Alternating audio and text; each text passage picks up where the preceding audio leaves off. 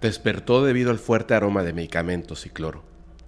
Abrió los ojos y se encontró atado a una sucia cama de hospital. Frente a él, un hombre vestido con una bata blanca, manchada de sangre. Este individuo sonriendo le preguntó, ¿Me recuerdas? Confundido, el hombre en la cama respondió, ¿Quién eres? ¿Qué quieres? El hombre de la bata dijo, yo, al igual que tú, soy médico y además el esposo de la mujer embarazada a la que dejaste morir debido a tu ebriedad. Hoy cobraré venganza, pero no te preocupes, no te quitaré la vida, te haré sufrir torturas inimaginables que recordarás en cada noche de insomnio.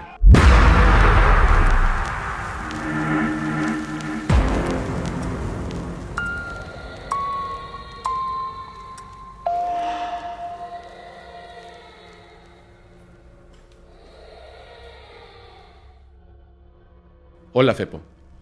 Permíteme compartirte una increíble historia, respaldada por el testimonio de mi tío y un video impactante que valida lo sucedido. Mi tío, quien es médico militar, trabaja en un hospital que por razones de seguridad omitiré su nombre.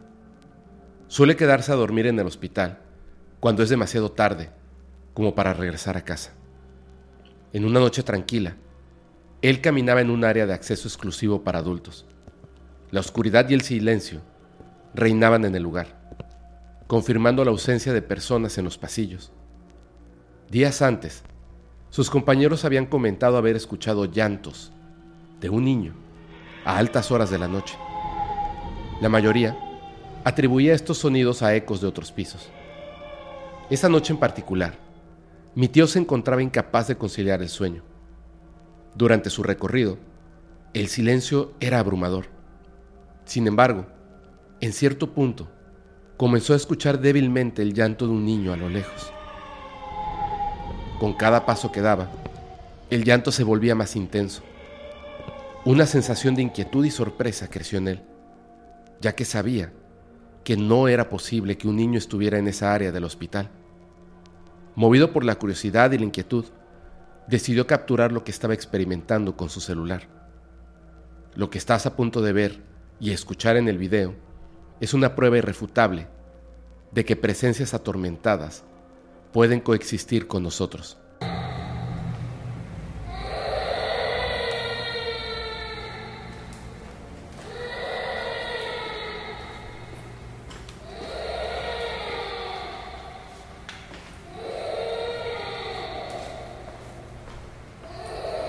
Aunque el tiempo ha atenuado la intensidad de esta situación, todavía hay médicos y enfermeras que reportan escuchar llantos en medio de la noche. Algunos de ellos han sido testigos a lo lejos de la figura de un niño que deambula por los pasillos. Esta historia continúa siendo motivo de conversación entre el personal del hospital. Aunque nos esforzamos por encontrar explicaciones racionales, el video y los testimonios persisten como evidencia de que en ocasiones lo inexplicable se cruza con nuestra realidad.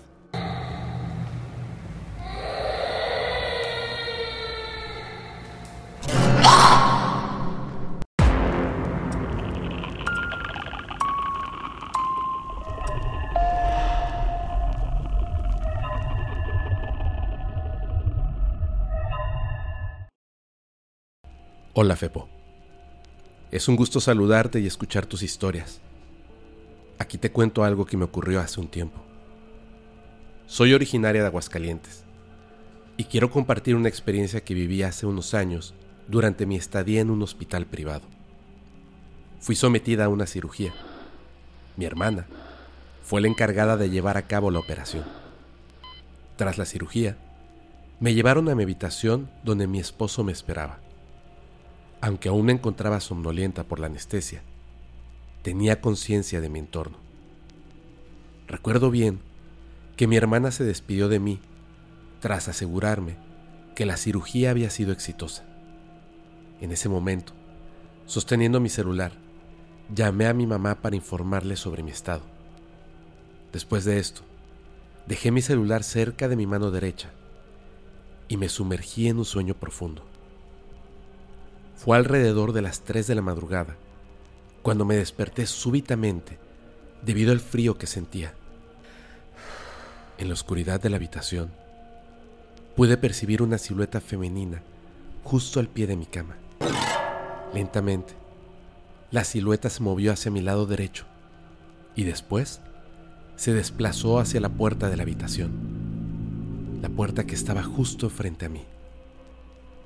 Extrañamente, la puerta se abrió sin que yo viera movimiento en la cerradura. Con la luz del pasillo iluminando la habitación, pude distinguir que la figura era de una mujer con una bata de hospital, muy similar a la mía. Por un instante, pensé que se trataba de otra paciente del hospital. Sus movimientos parecían más un deslizamiento que un caminar. Era como si estuviera flotando. A medida que salía, su cabello negro y lacio se volvía visible en la penumbra. La puerta se cerró gradualmente a medida que ella se desvanecía en el pasillo. Rápidamente me dirigí a mi esposo, quien estaba dormido en un sillón cercano. Le comuniqué lo que había ocurrido, instándola a seguir a la mujer para averiguar su identidad. Al salir del pasillo, se topó con dos enfermeros que le afirmaron que nadie había salido de mi habitación.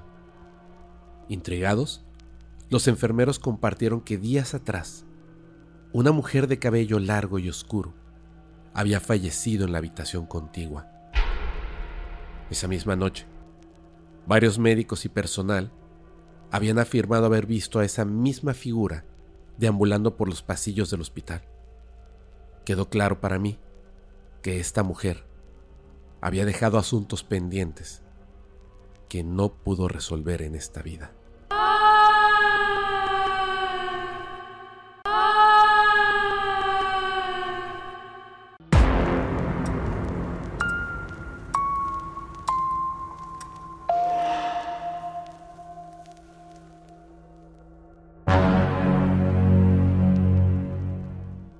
Mi abuelo mantenía una estrecha amistad con un hombre llamado Rubén, desde que eran niños.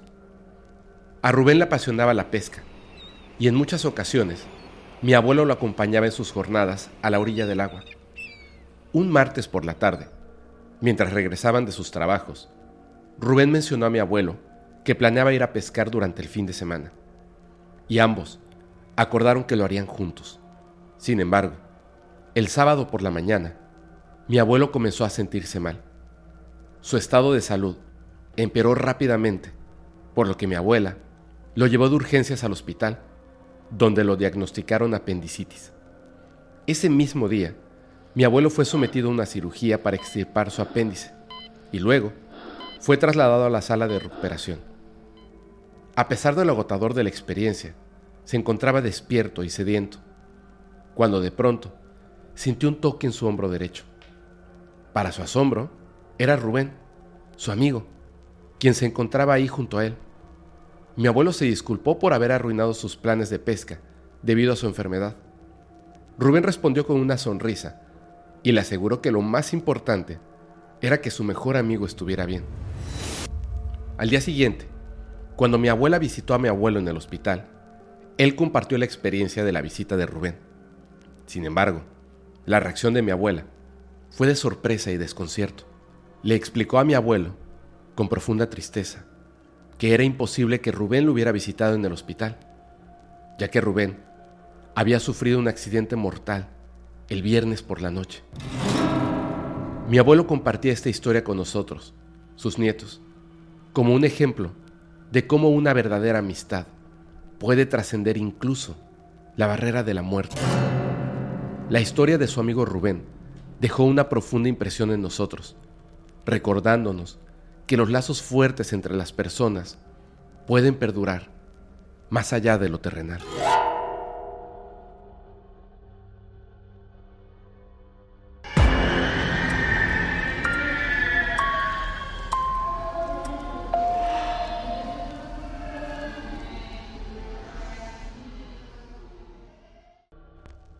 Hola, mi nombre es Gerardo y soy un gran fan del podcast paranormal.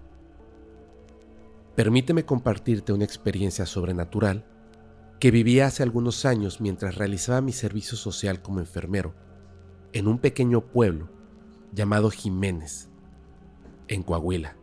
Durante aquel año, compartimos el centro de salud con otros seis pasantes de enfermería.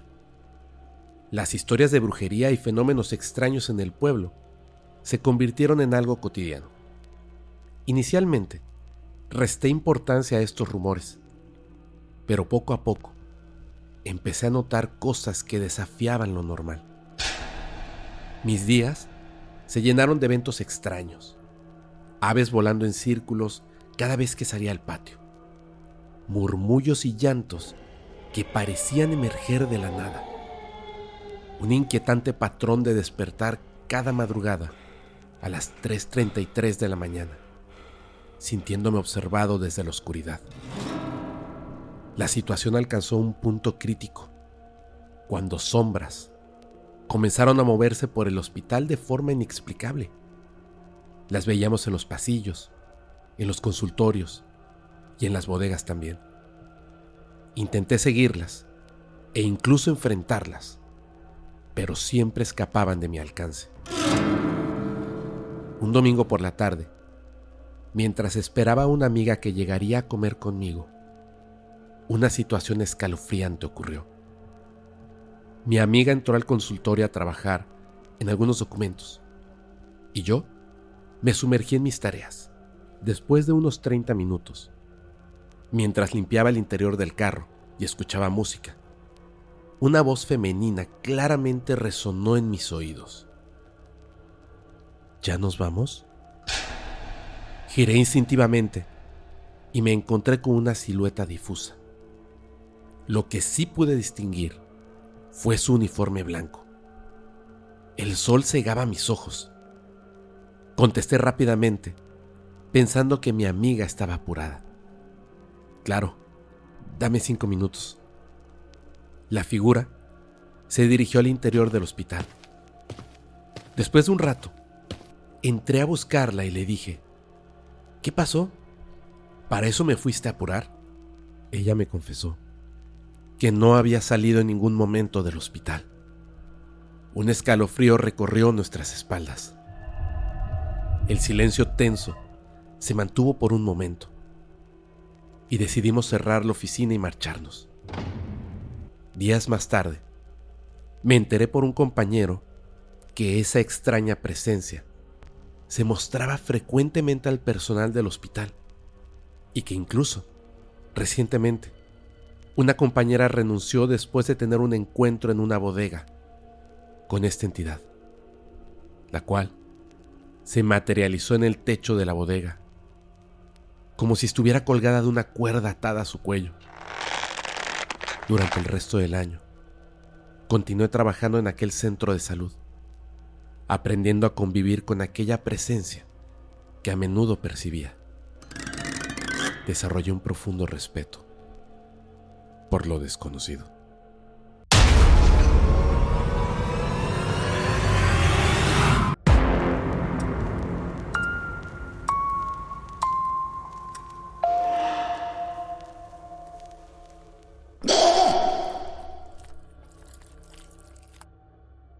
Hola Fepo, agradezco que te tomes el tiempo de leer mi historia. Te envío un cordial saludo. Soy enfermera y he trabajado en un hospital durante muchos años.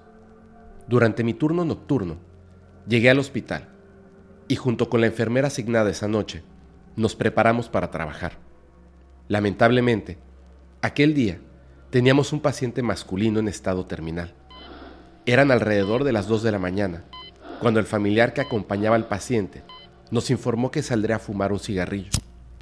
Regresó unos 20 minutos después, pero lo que ocurrió a continuación me estremece hasta el día de hoy. Estaba en la estación de enfermería cuando escuché los gritos de la señora. No, ¿qué es eso? Dios mío. La otra enfermera y yo nos apresuramos a llegar al lugar y vimos una sombra negra a un lado de la cama parecía estar envuelta en una especie de túnica tenía agarrada la mano del paciente. Nos quedamos paralizadas ante la entidad. Esa presencia, o lo que sea que fuera, desapareció en un segundo. Lo más impactante es que se dejó ver por nosotras y por la familiar del paciente. La señora entró en pánico y nosotras tuvimos que mantenernos fuertes para atenderla. Le dimos un tranquilizante y le pedimos que intentara descansar un rato. Una vez que la señora finalmente se durmió, gracias al medicamento, comentamos lo sucedido, sin poder encontrar ninguna explicación lógica. Pero lo más inquietante aún estaba por venir. A las 4.30 de la madrugada, un alarido salió del cuarto del paciente terminal. Era un grito que no podía haber emitido aquel hombre, ya que se encontraba intubado. Este grito llenó el pasillo resonado en cada rincón del hospital. Todos corrimos hacia la habitación, solo para descubrir que el paciente ya no tenía signos vitales. Días después, a través de un médico que estaba al tanto del caso, supimos que el paciente había causado mucho daño a otras personas en vida. El médico no quiso proporcionar más detalles. Tal vez aquella oscura entidad que presenciamos era un enviado del infierno mismo, con la misión de llevarse el alma de aquel hombre. La experiencia dejó una profunda impresión en nosotras, recordándonos que hay cosas más allá de nuestra comprensión en este mundo.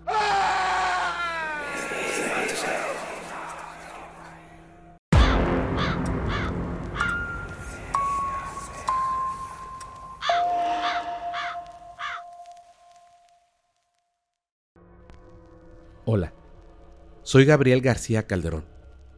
Trabajo como enfermero en el Instituto Matamoros, en Tamaulipas. Permíteme compartirte mi experiencia.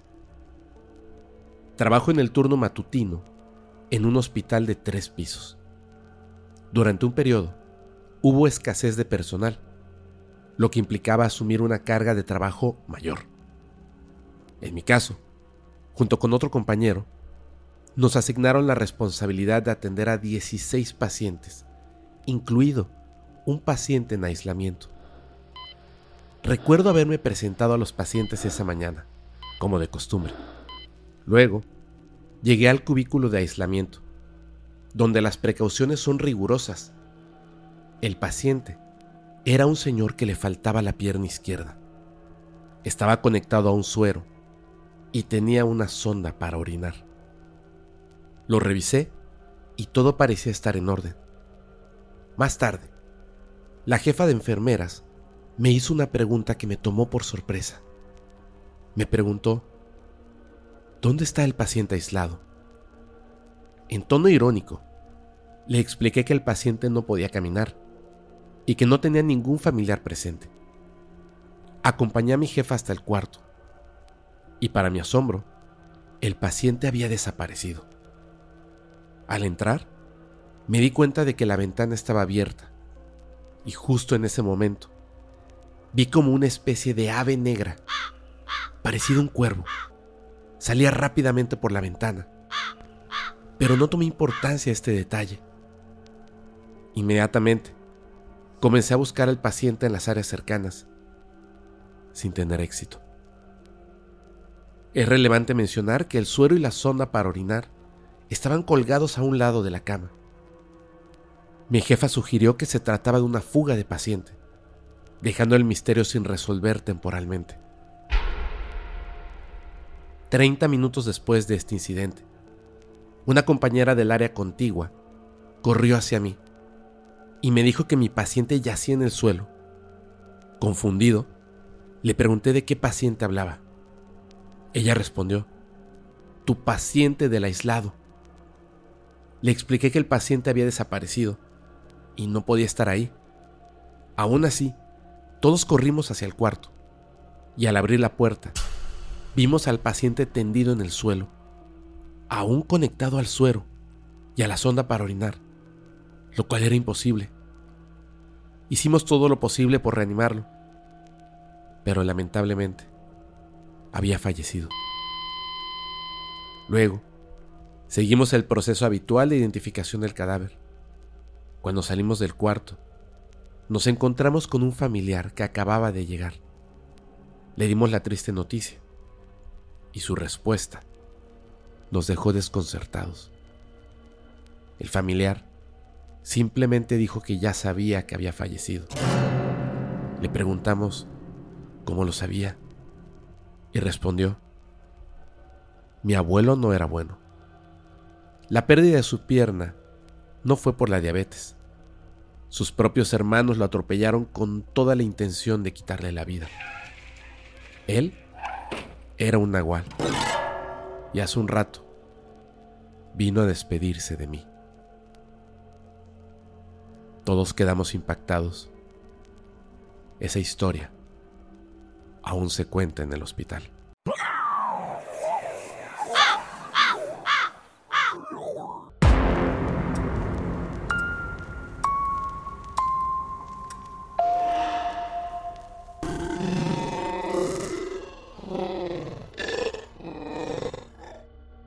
Hola Fepo, mi nombre es Andrea. Actualmente vivo en la Ciudad de México y quiero compartir contigo una historia que le sucedió a mi madre cuando yo nací. Todo ocurrió en un hospital de monjas en el estado de Morelos. Durante una noche, mi madre, agotada por el parto, descansaba en la habitación. Un silencio inquietante llenó el ambiente, interrumpido únicamente por las agitadas respiraciones de mi mamá y el tenue resplandor de las luces de emergencia. De pronto, desde un rincón de la habitación, un sutil rastro de humo comenzó a ascender lentamente por la pared. Mi madre, sorprendida, me sujetaba fuertemente en sus brazos, mientras sus ojos seguían con inquietud el avance del humo. El hilo de humo alcanzó el techo y se deslizó sigilosamente en dirección hacia nosotras, como una presencia acechando en la oscuridad. Un escalofrío recorrió a mi madre, mientras un inexplicable temor la paralizaba. Intentó pronunciar una oración, pero su voz se quebraba sin poder articularla. El humo se posó sobre nosotras, descendiendo en espiral como un torbellino. Mi madre desesperada luchó por mantener su mente enfocada en la oración. Entre sus labios, apenas audibles, pudo articular las palabras siguientes. Jesús, santificado sea tu nombre. En un instante, el humo retrocedió de manera abrupta, como si una fuerza invisible lo repeliera. Mi mamá, conmocionada, me abrazó con fuerza y huyó de aquella habitación en busca de auxilio. Los pasillos desolados y silenciosos, según cuenta mi madre, parecían ocultar un oscuro secreto, mientras el eco de sus pasos resonaba en el vacío. Finalmente, encontró a una enfermera. Sus ojos reflejaban asombro y desconcierto ante el relato aterrador de mi madre. La enfermera dudó unos segundos, pero finalmente le contó un secreto perturbador. Aquella habitación donde todo ocurrió, había sido ocupada años atrás por una mujer que perdió la vida durante el parto. Desde ese momento, su espíritu parecía vagar por el hospital. Lo tétrico es que esa mujer perdió la vida debido a un enfisema pulmonar que se complicó durante el nacimiento de su hijo. Dicen que la mujer había fumado incluso horas antes de dar a luz. Curioso, ¿no crees? Ahora esa entidad se presenta en forma de humo a aquellas madres que reposan con sus hijos en esa oscura habitación.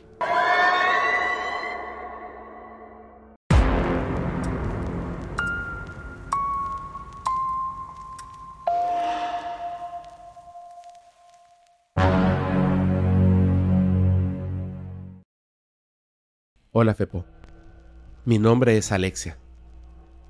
A lo largo de mi vida, he sido testigo de inquietantes experiencias paranormales.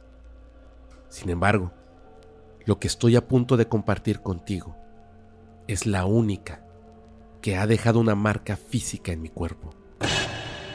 Hace varios años, durante mis años de preparatoria, formé parte del equipo de paramédicos de la Cruz Roja. También he trabajado en distintos hospitales de mi comunidad presenciando distintas experiencias paranormales, por lo que intuyo que de alguna manera yo las atraigo. Tras regresar a casa después de un agotador día, seguí mi rutina nocturna como siempre. Cené, me bañé y me acosté a dormir. Siempre he tenido la manía de mantener mis pies cubiertos, incluso en las noches más calurosas. Sin embargo, esa noche, algo fuera de lo común sucedió. Alrededor de la medianoche, una fuerza desconocida tiró violentamente de mi dedo gordo del pie izquierdo. Cuando logré reaccionar, me encontraba a mitad de la cama, con los pies y parte de mis piernas suspendidos fuera de ella. La manta que solía cubrir mis pies estaba doblada de manera extraña, enrollada alrededor de ellos. Mi dedo latía intensamente, presa de un dolor insoportable. Curiosamente, en ese momento no experimenté miedo, aunque aún no puedo explicar por qué. Al despertar la mañana siguiente, mi dedo estaba terriblemente hinchado y tuve que buscar atención médica. La doctora, a quien conocía bien, me pidió que le contara lo que me había ocurrido y así encontrar la causa de la hinchazón. Aunque compartí lo que había ocurrido, no supe si me creyó o no. Y el resultado de aquella situación fue diagnosticado como un esguince en el dedo. La semana siguiente, una vez más, durante la madrugada, ocurrió algo espantoso. Mi perro, que ese día durmió en mis pies, sin motivo aparente, comenzó a ladrar con una furia inusual hacia la puerta de mi habitación. Yo estaba tumbada de costado, dando la espalda a la entrada. Observé de reojo cómo mi perro se tensaba, plantado en la esquina de la cama, gruñendo hacia la puerta, como si algo le representara una amenaza. Una sensación de inquietud me invadió al presenciar su reacción. La tensión aumentó cuando mi perro dirigió sus ladridos y gruñidos hacia el lado de la cama donde yo me encontraba se acercaba cada vez más a mí, como si algo a mi lado se aproximara. Movida por la necesidad de descubrir qué generaba tal reacción en el perro, decidí girar la cabeza. Entonces, lo vi. Una figura alta y oscura, sin rostro ni rasgos distintivos. Parecía una sombra materializada, parada justo a mi lado me quedé paralizada y después solté un grito de terror. Mi madre llegó inmediatamente. El perro no dejaba de ladrar y yo no podía parar de llorar y de gritar. La sombra seguía ahí, parada a mi lado, pero parecía que solo yo podía verla.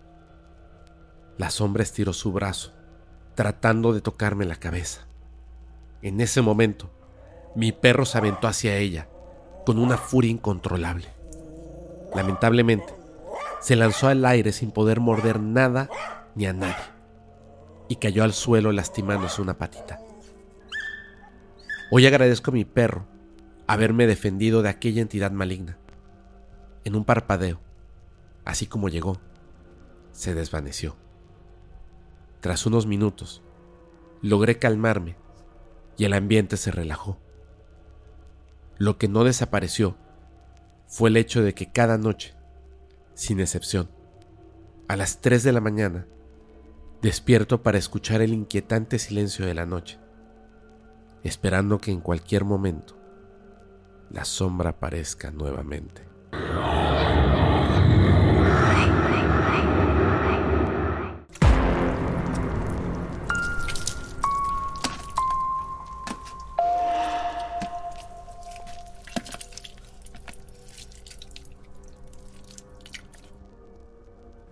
Hola Fepo. Gracias por tomarte el tiempo de leer mi relato. Te envío un cordial saludo. Te escribo desde Guadalajara. Mi nombre es Catalina Ruiz y quisiera compartir contigo Una historia que me traumatizó de por vida. Hace aproximadamente cinco años tuve complicaciones respiratorias graves. Llegué a un punto en el que una noche me resultó casi imposible respirar con normalidad. Mi pulso comenzó a descender y mi madre, aterrada, llamó a una ambulancia. Cuando los paramédicos llegaron, diagnosticaron una inflamación pulmonar y consideraron vital mi traslado a un hospital para recibir atención urgente. Así fue como llegué a un hospital privado en mi localidad. Era un centro médico con una atención bastante buena. Después de que me diagnosticaron, tuvieron que intubarme para poder restablecer mi capacidad respiratoria. Me asignaron a la habitación 316, donde compartí espacio con una mujer de edad avanzada que estaba en estado de agonía debido a los estragos de la edad. Compartimos tres noches en esa habitación y cada noche, en sus momentos de agitación, repetía una y otra vez el nombre de Raquel. La enfermera encargada me contó que Raquel era su hija. Según me dijeron, la había dejado en el hospital, proporcionando una tarjeta de crédito para los gastos necesarios, y después no volvieron a verla más. En la tercera y última noche, la paciente sufrió un paro cardíaco. Más de tres médicos y dos enfermeras acudieron rápidamente para intentar reanimarla, pero sus esfuerzos resultaron en vano. A las 2.40 de la madrugada, doña Teresita falleció. Los médicos dieron aviso a sus superiores y retiraron su cuerpo de la habitación.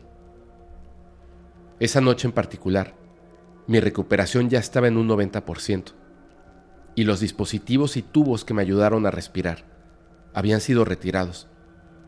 Sin embargo, pasé el resto de la madrugada sumamente intranquila, debido a la impresión que me causó la partida solitaria de doña Teresita. Al día siguiente, con más fuerza, me permitieron levantarme y caminar sola hasta el baño. Salí de la habitación y fue en ese momento cuando ocurrió lo peor que he experimentado en mi vida.